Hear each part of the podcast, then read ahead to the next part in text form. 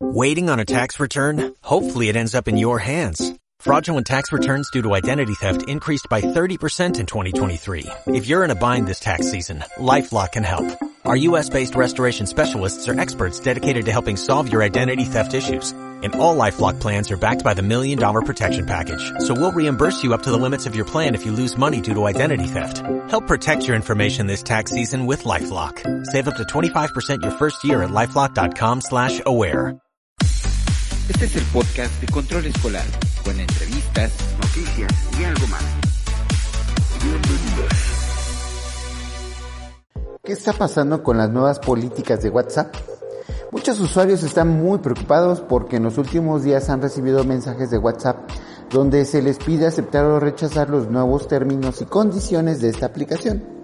Este mensaje se ha prestado a múltiples noticias, a malos entendidos y hay muchos usuarios que tienen dudas. Al revisar la actualización de los términos y condiciones nos hemos encontrado que efectivamente se harán cambios sobre el cómo se va a compartir tu información eh, con otras empresas además del mismo Facebook. Y este es el temor de las personas que actualmente utilizan WhatsApp. Para seguir utilizando la aplicación tienes que aceptar los términos y condiciones antes del 8 de febrero del presente año. Pero ¿qué es lo que implica el aceptar esta actualización? WhatsApp va a compartir tu información, como decíamos, con Facebook. Va a contener información de registro de tu cuenta, tu número, datos de operaciones, información sobre cómo interactúas con los demás, en los grupos o con las demás personas. Información sobre tu dispositivo móvil, la batería, tu modelo de, teléfono, tu sistema operativo. También va a contener tu dirección IP. Vaya, todo lo que tiene que ver con tu teléfono celular. Al recibir los datos ya mencionados, eh, WhatsApp lo que quiere hacer es mejorar el perfil del usuario porque acuérdate que próximamente va a vender publicidad. WhatsApp explica que recopila la información de los usuarios para operar, proporcionar y mejorar los servicios.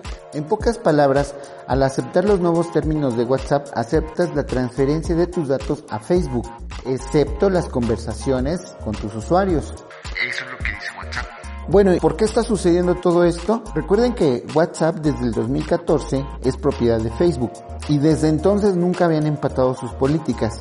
Ahora lo van a hacer porque dentro de muy poco va a entrar en acción WhatsApp Pay, que es una aplicación que te va a permitir hacer pagos y recibirlos a tus mismos usuarios de WhatsApp.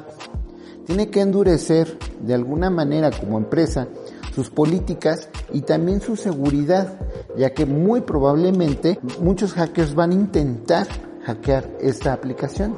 A raíz de esto, eh, Telegram y Signal han detectado un aumento de usuarios. Sin embargo, a mi experiencia les puedo decir que la mayoría de los usuarios van a permanecer en WhatsApp porque muy a pesar de que sabemos de que las empresas van a conocer nuestra información, estamos dispuestos a perder nuestra privacidad por tener, por seguir teniendo el servicio.